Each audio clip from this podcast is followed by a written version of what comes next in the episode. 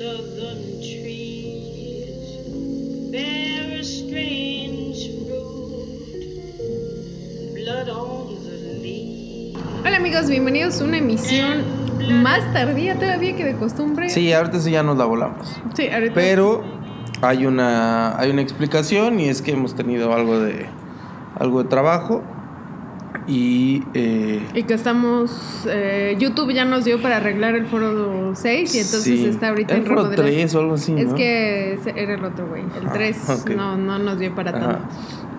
Está en remodelaciones y pues ya, ¿no? Estamos esperando para la gran. Sí, seguramente en el próximo video no ¿En un mes? todavía listo. No, aparte en el próximo no, porque en el próximo va a haber este Reseñando Ando. Y va a haber una colaboración que dudo que sea aquí en el nuevo foro. Entonces, ahí como en unos dos videos van a ver un nuevo un nuevo Cambios. set. Ah, sí, gracias sí. por el apoyo. eh, Sí, gracias a ustedes y obviamente pues a los millones de personas que nos están que nos están viendo. No tiene nada que ver con que nos dediquemos a otra cosa y por eso nos estemos mudando. Este, Es YouTube. Es YouTube, sí, sí. Entonces, eh, pues nada, ahí ya. Ahí los, los mantendremos al tanto de nuestras... Síganos en nuestras redes sociales. Y este... No es cierto, Y no vamos a publicamos subir nada. el, el, el turno. Ajá, pero bueno, eh, después de esta introducción de ya un minuto y medio en la cual no hemos dicho absolutamente nada, Como es costumbre en este programa, sí, eh, vamos a presentarnos. vamos a presentarnos. Bienvenidos a Libros para afrontar el fin del mundo. Nos presentamos Eh, Filidor y Matilda Espejo. Matilda Espejo, sí. Eh, hemos de aclarar que para la realización de estos disfraces, eh, pues probablemente sí en algún momento se mató algún Te iba a animal. decir que ningún Pero- animal, pero Nosotros no tuvimos nada que ver con ello, entonces, este, pues bueno, así es la vida y así es el ser humano, lo siento. Eh, ahora, una vez dicho eso, eh, pues vamos a platicar del libro que es El huésped y otros relatos siniestros de Amparo Dávila. así es. Ya hace que como un mes subimos Sí. el reseñando ando y por fin tuvimos unos problemas ahí técnicos. De hecho, ya había, Sí. ya se había grabado este, este programa, pero sí salió, quién sabe qué Es que pasó. ya y está tan alto el nivel que no podemos subir algo. Ajá, que no, no esté de Que la calidad. Ujú. Entonces, eh, pues bueno, estamos regrabando este y esperemos que este sí salga a la luz. Así es. Bueno, entonces ahora sí ya nos arrancamos con el libro. Este costó 305 pesos en el Fondo de Cultura Económica. De hecho, la última vez que grabamos había habido una venta nocturna. Sí, Ya se pasó. Pero eh, no sé si todavía haya algo de descuentos, porque a nosotros nos salió un poquito más barato. Y la verdad es que no solo es un librazo, que ya me voy a adelantar totalmente. La edición es muy, muy, muy bonita. sí. Yo creo que es la edición más bonita que hemos tenido en, en este, en este programa. Sí, está bonita. Yo no sé, también la del amor en los tiempos del cólera a mí No, me gustó mucho, pero sí está bonita. Y este tiene 135 páginas. ¿Qué otra cosa? Es edición del Fondo de Cultura Económico Ah, y nos llamaba la atención Sí. que, de hecho, en, en el Fondo de Cultura Económico está catalogado como pues una edición para niños. Ajá. Y pues no, digo, hay unas ilustraciones ahí que les vamos a poner que están acá medio, Está medio macabras. macabro, sí. sí. Y platicábamos si realmente le leerías eso a un niño, independientemente de que tenga ilustraciones, no creo que... O a lo mejor Porque que un tenga niño lo para busque. O sea, yo tampoco siento que un niño lo va a buscar como a decir, ay, no manches, esto está bien, Amparo Dávila. bien raro. Sí. Pero, ¿se lo leerías a un niño tú? Sí, ¿Sí? sí, pues son- cuentitos, están cortitos y, y pues sí. No, yo la verdad es que sí no, no se lo leería a un niño, honestamente. Ok. Pero bueno, ahora sí nos arrancamos. Eh, como ya comentamos en el Reseñando Ando sobre Amparo Dávila, la información es prácticamente inexistente. Sí, hay muy poca información eh, referente a ella y bueno, de los de los de las cosas más importantes es que ella nace en el 28, 1928 en Pino, Zacatecas. Ujú.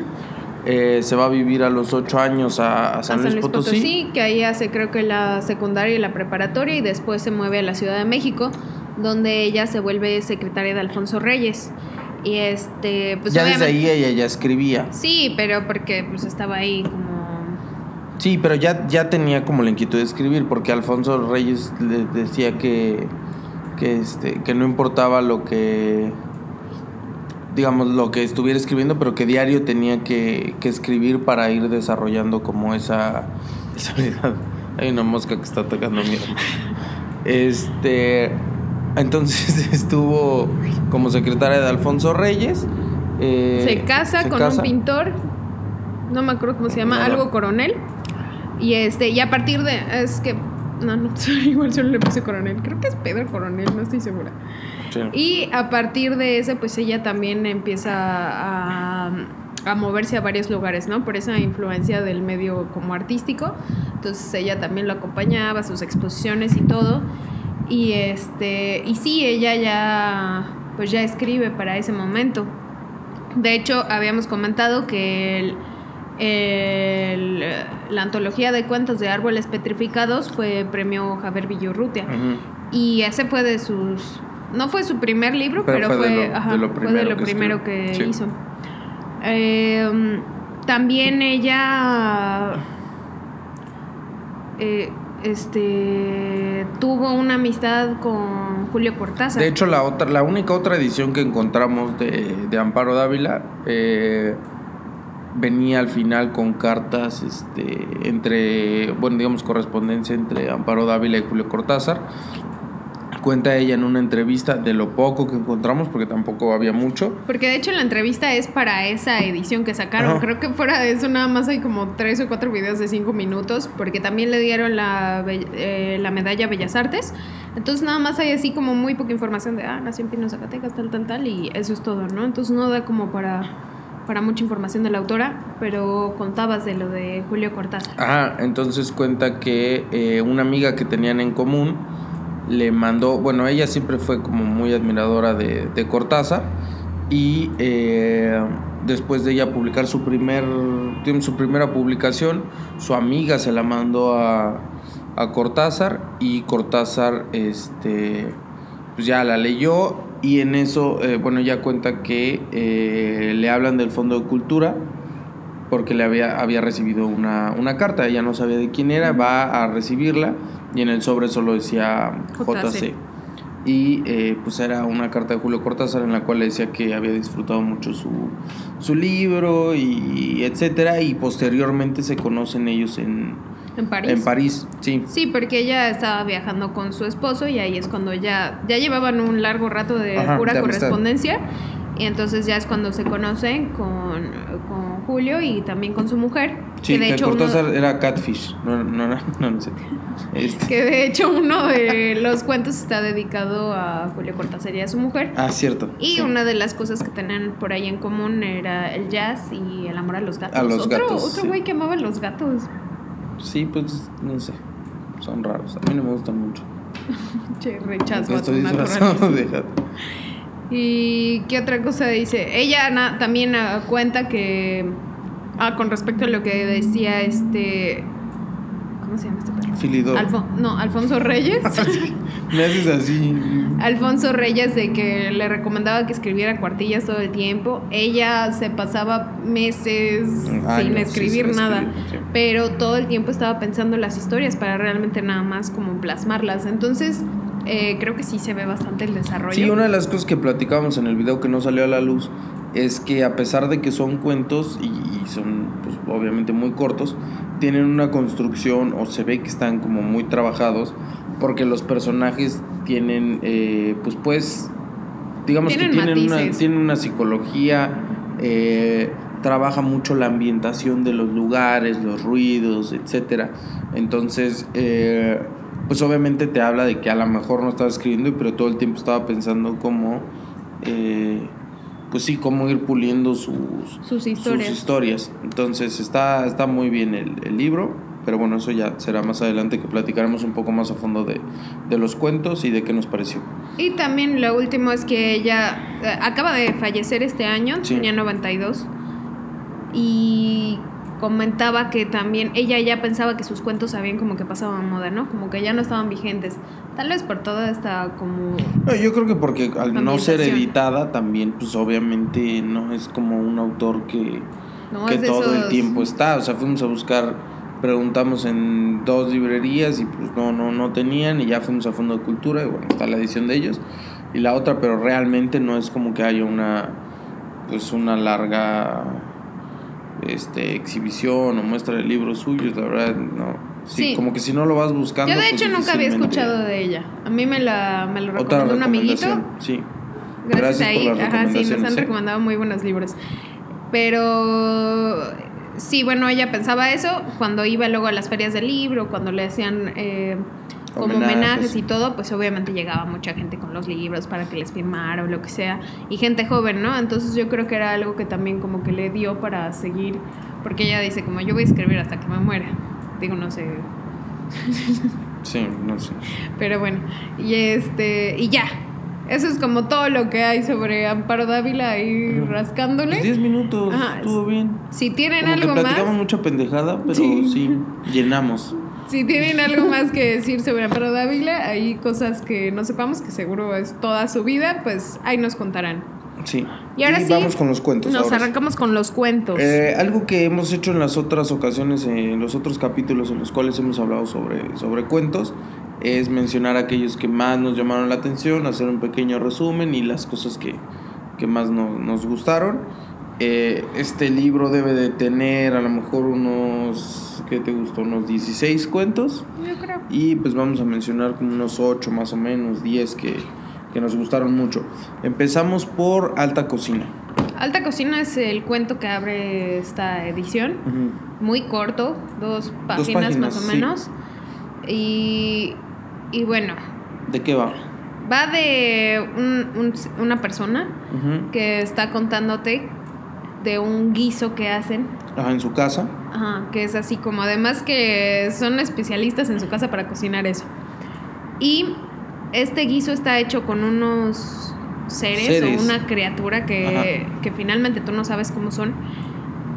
Pero él, eh, o ella- sí, según yo es él, está como traumado porque cuando van a hacer el guiso, obviamente meten todo a la olla y se escuchan Pero los están gritos. vivos. Ajá. O sea, los, los cocinan vivos. Entonces, eh, una de las cosas que vamos a encontrar en, en muchos Varios cuentos sí.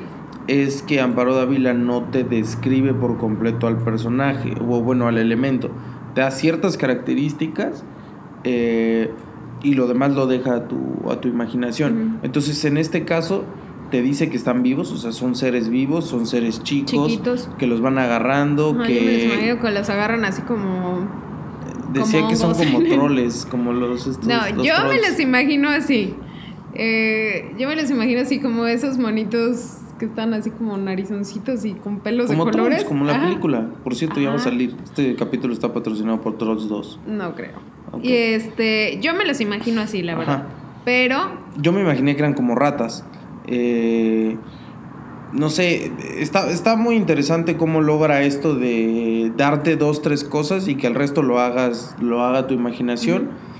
Y la atmósfera que, que genera, porque lo que ella te cuenta es, o realmente de lo que van las dos páginas, es la angustia que siente el personaje de saber que es algo que van a volver a cocinar, que a veces le piden a él que vaya a, Eh, sí. a recolectarlos, etcétera. y él se hace pendejo y siempre dice como no, no había o cosas así, ¿no? Pero entonces esa angustia y esa atmósfera que genera en dos páginas, eh, creo que es lo que más nos llamó la atención y, y bueno, el elemento que se repite en muchas otras ocasiones, de no contarte eh, completamente de qué está hablando, sino darte ciertos elementos y, y dejarte ahí para que, para que tú Y algo te- que también hablamos que se repite en varios cuentos es una situación de que realmente estimula tus sentidos, ¿no? No solamente es esta parte que sí te imaginas, porque pues creo que en general tratamos de ver qué es lo que están contándonos, ¿no?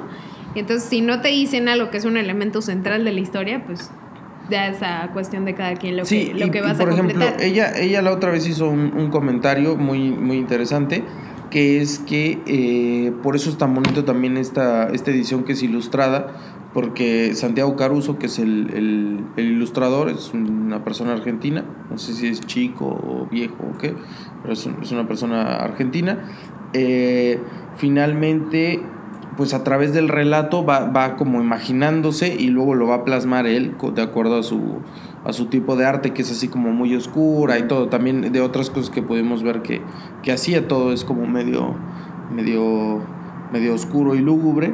Entonces, eh, está bueno porque tú ya tienes una idea y luego tienes una interpretación del autor, pero, pero también no, no necesariamente tiene que ser eso, ¿no? Sí. Y ahí es donde uno va, va jugando con, con la imaginación. Sí, sí, sí, Entonces, está muy padre eso. Y, y la otra cosa que quería mencionar es lo de los sonidos. O sea, porque obviamente tiene la cuestión visual, pero es raro que a mí me parece que no es tan común en la literatura que te describan tanto los sonidos, ¿no? Entonces aquí, por ejemplo, son los gritos que están saliendo de la olla cuando los cocinan vivos. Y te lo menciona como varias veces, como no, pues está escuchando y la, la, la. Y hay otros cuentos en los que se vuelve a repetir esto, que nos seguimos con el que sigue, ¿te parece?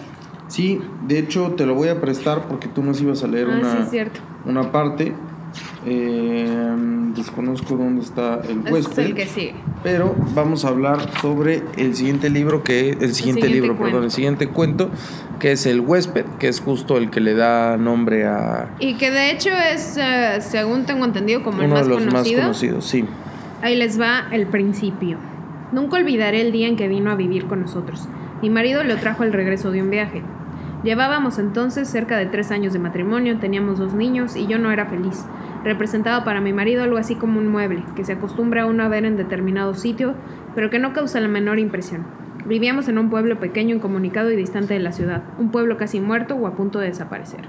No pude reprimir un grito de horror cuando lo vi por primera vez. Era lúgubre, siniestro, con grandes ojos amarillentos, casi redondos y sin parpadeo, que parecía penetrar a través de las cosas y de las personas. Eh, entonces, eh, pues se repite esto. eh, Esa es toda la descripción que existe sobre el huésped. Del huésped, sí. Entonces, eh, el cuento va de que sí está la mujer, el marido trae a este ente que Que no sabemos no bien tenemos qué ni es. idea qué es. Acá Yo me Filidor. imaginaba que era como un perro. eh, porque dentro de las descripciones que tiene es como. Como a mi juicio no tenía muchas características eh, sociales o humanas. Entonces, eh, por eso es que yo le daba como un rasgo más, más animal. Porque finalmente te dice que está realmente encerrado en su cuarto. Eh, y que le, solo van y le llevan de comer y en las noches sale. Pero lo importante o lo, lo interesante es el terror que les genera Sí. al resto de los Y eso era lo que yo ponía como contraparte, ¿no? Realmente no creo que si hubiera un como un perro ahí gigantesco en una en un cuarto sentirías ese nivel de miedo como para que toda tu vida se impidiera, ¿no? Pero es que no, tampoco les hacía nada. No, porque eh, contemos un poco el contexto. Llega este huésped, el marido sigue trabajando, entonces los que están realmente en la casa es la mujer, eh, la señorita que le ayuda y Lo- los hijos de las dos. Entonces, y bueno, ahora el huésped en un cuarto. Y ellas dos están súper sacadas de onda porque tienen que convivir con este ente que está ahí en su cuarto, al que le llevan la comida, y luego él sale de noche y está ahí como en el jardín, en la casa, y ellas eh, llega un punto en el que mejor se encierran en el cuarto porque realmente no saben ni siquiera qué es lo que... Pero, pero eso es lo que yo digo. Él, él realmente no les está haciendo nada. Solo es, es un. Pues es un terror eh, en el cual viven y es una angustia de, de creer que. o de saber que está ahí. Pero no les hace nada. Por eso. De hecho, realmente no conviven con él como tal. eh, o no hay una interacción con él. Por eso es que yo no le. A mí me costaba trabajo como darle una. Como una representación más, más humana, sí. Es por eso que yo decía, ah, bueno, pues es- es un animal, una cosa así. Y bueno, pues. Ahí está un la descripción, ya que- la leímos, las Sí. como cuatro o cinco cosas que dice. Es todo. Dirán ustedes que por qué votan, ¿no? Yo digo que es como un humano muy raro. Sí, pongan abajo en los comentarios si es humano, perro o mejor léanlo y ya nos dicen un, qué un piensan. demonio ahí. Sí. Entonces, eh, para... Sí, ya, no, no vamos a contar. ¿no? Sí, no, pues no hay Bueno. necesidad. Básicamente eso es el, el cuento. Y, la verdad, este fue... mm, A mí me gustó mucho, creo que está extremadamente bien desarrollado el Sí. cuento. No, o sea, eso sí es como de unas cinco páginas, pero creo que está extremadamente bien hecho y demuestra a Amparo Dávila que tiene para la narrativa un talento bastante particular. Me gustó mucho este cuento. Muy bien. Estocolmo 3. Eh, Estocolmo 3, realmente el cuento no tiene tanto como, como los otros dos que les hemos contado. A mí por lo que me llamó mucho la atención es porque la historia va de una pareja. Eh, bueno, en realidad es una persona que llega a cenar con una pareja de amigos y eh, durante toda la conversación y la cena hay una señorita, eh, digamos que está con ellos, pero que no interactúa y, y no tiene como nada que... pues sí, ellos como que la ignoran y, y realmente no hay ninguna interacción, pero, pero el invitado pues le está, le está viendo. Y eh, al final eh, eh, pues les pregunta como, oye, ¿qué, qué pedo? Pues, ¿Por qué no, no me dijeron nada o qué? Y ellos le dicen como que no había nadie, ¿no? Entonces ya, pues obviamente es como, ah, es un fantasma. uy. Pero lo que a mí me llamó la atención es que al, eh, mero final dice como que eh, después estuvieron platicando y entendió un poco más las, las cosas. Y eh, yo creo, o, mi interpretación, porque ya saben que ella es la de la imaginación y yo soy el de las interpretaciones, es que a lo mejor pues era o representaba como, como cierto secreto, cierto... No, no era necesariamente el fantasma de una persona que estuviera como muerta, sino más como cosas que van cargando, como un secreto. Entonces, eh, esa es mi interpretación, por eso me gustó, porque creo que otra de las cosas que hay, pero no, no tan obvias o no tan, tan, tan a la vista como lo que hemos platicado, es esto de de repente un poco como, como lo que los personajes van cargando y, y qué es lo que los hace tan complejos, ¿no? Sí, era lo que mencionabas. En varios cuentos realmente tiene una cuestión psicológica pues, Sí. para estar en tan pocas páginas bastante desarrollada, ¿no? Hay varios cuentos en los que sí los personajes se vuelven locos Se por vuelven una, locos, sí. una cosa que pasa así como bastante casual y de pronto ya el personaje, como decimos aquí, ajá, pierde Ah, la perdió locura. la locura, sí. Y pues ya de ahí se siguen, ¿no? De hecho, el siguiente cuento es, es un muy buen ejemplo, que es eh, música concreta y es un muy buen ejemplo de, de perder la locura. Exacto. Es un cuento en el que un- una persona ve a una amiga que llevaba tiempo sin encontrarse y la ve pero súper podrida, ¿no? Sí, sí, está muy mal la pobre. Eh, total que ella le acaba contando que su pareja, pareja. le está engañando y que entonces que la persona con la que le está engañando es como una, una zapa, ¿no? Sí, es un sapo. Y dice que entonces que ella está en su casa en la noche y, Y escucha, escucha. que el sapo llega y Está, está, como en ahí su afuera. ventana Ajá, está fuera de la está ventana. chingando. Sí, y entonces ella ya eh, pues se empieza como a volver loca porque Está todo el loca. tiempo está escuchando al sapo, al sapo, al sapo que está ahí, ¿no? Total que el, el amigo pues trata como, dice como, no, tranquila, todo cool. Y ella le dice dónde vive. Entonces dice, pues voy a ir a... Él va a ajá, visitarla. voy a ir a ayudar a mi amiga. Y cuando llega, la ve a la mujer y le dice como que... Como que Le- la deje en paz o algo así. Ajá, le otra. menciona el nombre de, de- de la pareja de, de su amiga y entonces ella como que se ríe. Y, y entonces él la ve transfigurarse casi casi. Sí, en- se transforma, él se, se vuelve Ah, loco. él no se y vuelve- la ve entonces ya con cara de sapo. Sí, y pues... eh, pues sí, ese acaba- cuéntalo. Ajá, la acaba matando, ¿no? Se vuelve loco, ve el sapo y la mata ahí. Y está así como que, ah, ya, mi amiga por fin va a descansar. Sí, Y en eso acaba el como cuento en que que le habla y le dice como ya puedes dormir tranquila, ¿no? Sí. Y, y es como de una acción, sí, como que pudiéramos decir casi casi cotidiana, que de pronto va... Se volvió loco. Se vuelve loco. Sí, se volvió loco. Pero este tiene nuevamente lo que está muy interesante, que es lo de los sonidos, porque realmente pues, te, te estás imaginando que está ahí el pinche sapo afuera molestando, ¿no? Entonces está, está padre esa. Eh, el, El último, último verano. verano. Este también tiene algo de locura. Sí, bastante. Em, Eh, el- es, es sí. una pareja eh, que ya han tenido varios hijos Ajá. Y ya están en una edad pues un poquito mayor, yo supongo que unos 40 años, Sí, tampoco son tan grandes. Eh, y ella vuelve a quedar eh, Embarazada. embarazada, pero ella como que pues, realmente no quiere, ya está cansada y volver a empezar, etcétera. Pues el marido no está, le va a tocar a ella. Entonces como que ella no está muy, muy contenta al principio y eh, pues durante el embarazo termina habiendo pues una situación Tiene un aborto espontáneo, Ajá, ajá. sí, es un aborto espontáneo. Y este, y entonces agarran al. Vivían al- como en una casita, como en el campo, como en el una campo. cosa así, y tenía su huertito. Entonces agarran al, al, pues, al feto, al, pues, al aborto, y, y lo van y lo echan en la. Como que en, Lo entierran. en el huerto. Ajá. Sí, cosa medio rara. Ya desde ahí, ya, como que. ¿Qué pedo? ¿Qué le hubieras hecho tú, güey? Pues no sé. No sé. Bueno, entonces lo como que lo entierran en su jardín, no me parece tan Ajá. extraño a mí. Es Y que donde se van a comer como que las cosas, sí. Eso sí está raro.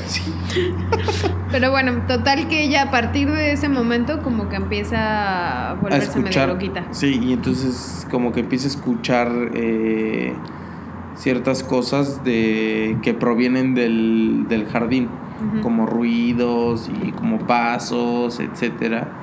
Y pues llega el momento en el cual eh, Uno de sus hijos se acerca y le dice como que quiere comer un jitomate, no sé qué chingadera, y que lo iba a agarrar de ahí, pero que no quiere porque ahí saben raros. Y entonces ella de pronto así, sí, porque ya había tenido como un tiempo en el que como que se había desconectado de su familia porque realmente ya no convivía porque traía esa cosa en su mente después de lo del aborto espontáneo. Y este, y agarra y, y pues sí, de- de- dice como ya vienen por mí. Y Ajá, como que entonces, sentía que el bebé la estaba como persiguiendo, una cosa así. y entonces se inmola. Se inmola. Sí, el libro, el cuento termina en que ella se prende fuego y a la chingada. Ujú. Está fuerte el final. Sí, la neta sí.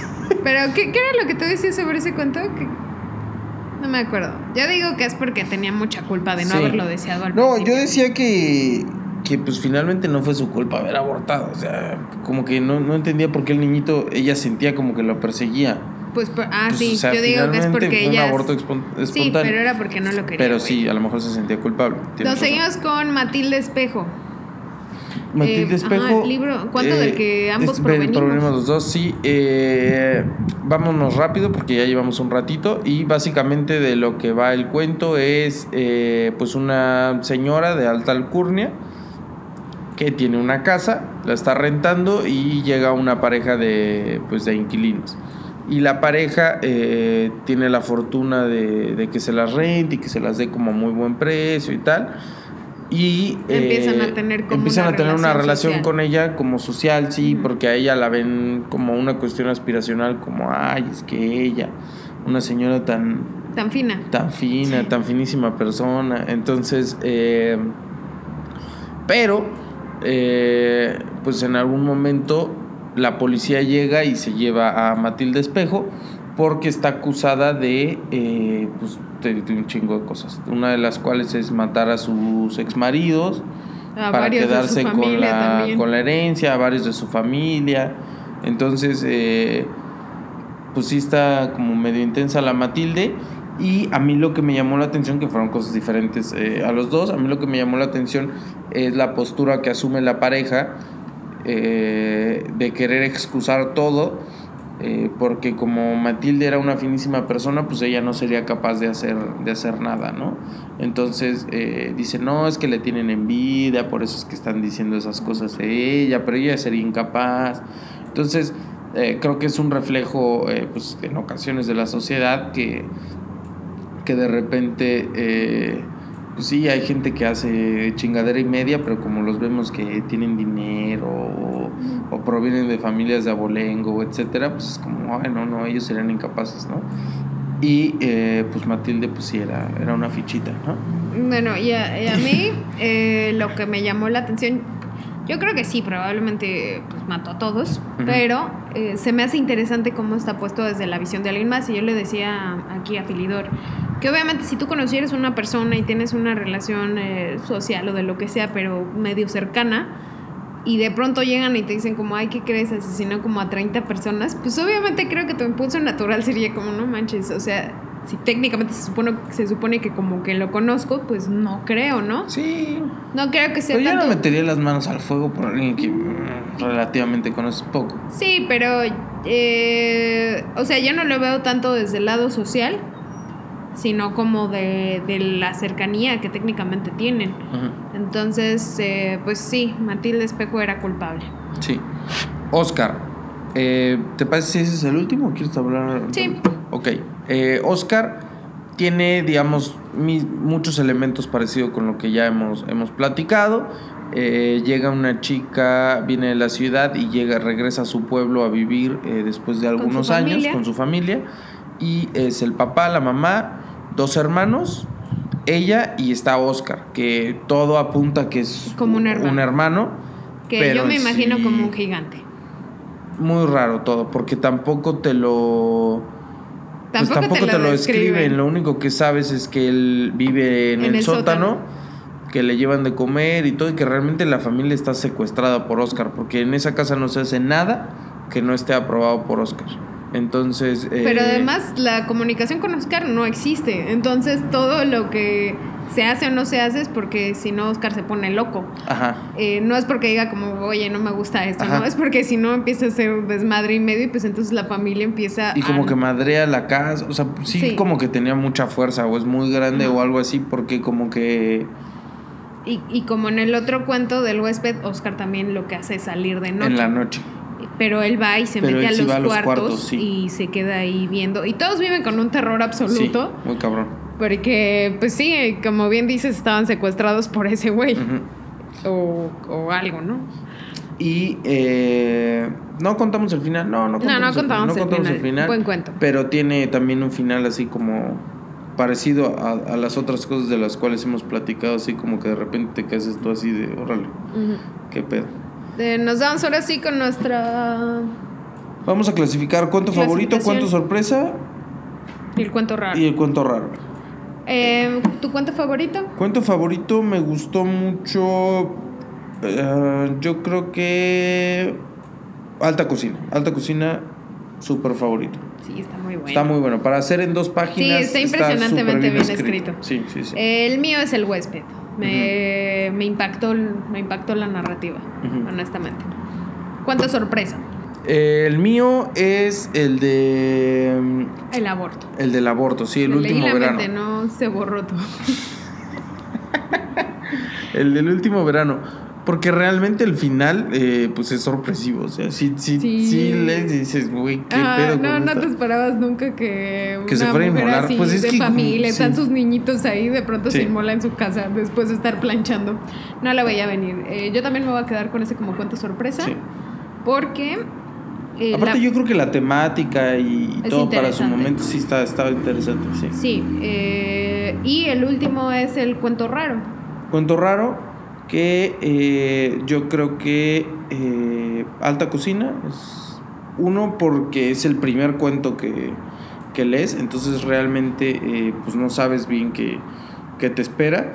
Y hemos platicado que obviamente las primeras páginas son aquellas como en las que te vas adaptando un poco más al, al escritor y, y- y a su ambientación, etcétera y son dos páginas Que muy bien escritas pero que sí pues ya dices Sí, "Uy, son de impacto, pero yo creo que estuvo muy bien elegido ese cuento para, Para abrir, la edición. sí, sí. totalmente. Y tú decías que cuento raro es. Eh, para mí el último, eh, se porque no tiene... Danza o baile, no sé qué. No. Ahorita te digo cómo se llama. Eh, Semblanza de mi. No, tiempo destrozado. ah, el semblanza de mi muerte es como un poema, Sí, porque deben de final. saber que también ella escribía poemas y también por ahí están sus antologías.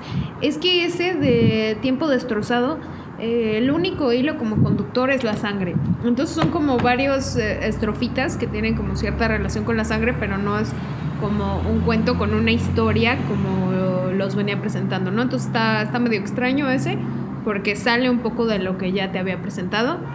Eh, entonces ese para mí es el cuento raro. Sí, eh, calificaciones. Como mencionabas que se borró todo. No lo había dicho, pero ok. Sí. Ya, ya lo saben. Se nos borró el final. Entonces, este, calificación. Intentamos, estamos intentando ser un poco más objetivos y no tanto decir como, ah, 7, 8, 10, ya lo que sea.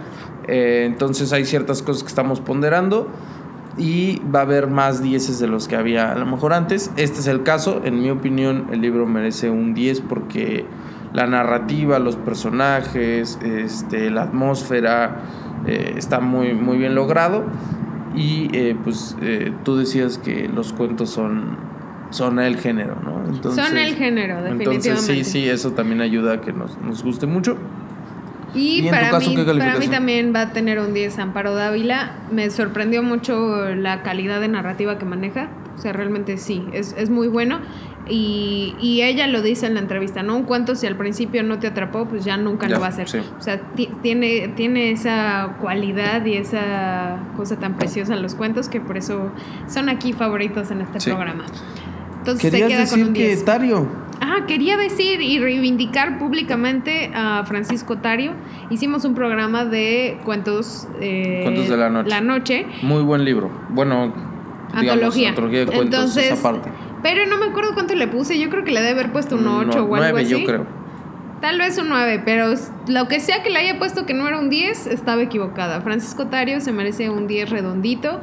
Y si no lo han leído o si no han escuchado eh, nuestro gran podcast, Sí, si no lo han escuchado, no, no sé qué están. no sé qué están haciendo con su vida. Sí, sí. Pero eh, definitivamente eh, como que rememora un poco porque son de estos cuentos que Sí. tienen cierta atmósfera como oscura, ¿no? Entonces, eh, súper recomendado. Amparo Dávila también. Sí, muy recomendado. Y gracias por la recomendación a, ahí a mi amigo. Y eh, lo leerás antes del fin del mundo. Sí, lo leí antes del fin del mundo. Yo no, no porque no esté bueno, sino porque me gustaría leer algo un poquito más esperanzador, pero Ajá. de ahí en fuera, bien. Gran Sí, narrativa. sí, sí. Entonces, eh, pues ya saben qué leer en, Y este, pues en ya, este fin del mundo. esperamos que la próxima semana haya, eh, haya reseñando, ajá, haya reseñando ando. y, eh, y que este ya no siga teniendo más fallas. Un abrazo, bye.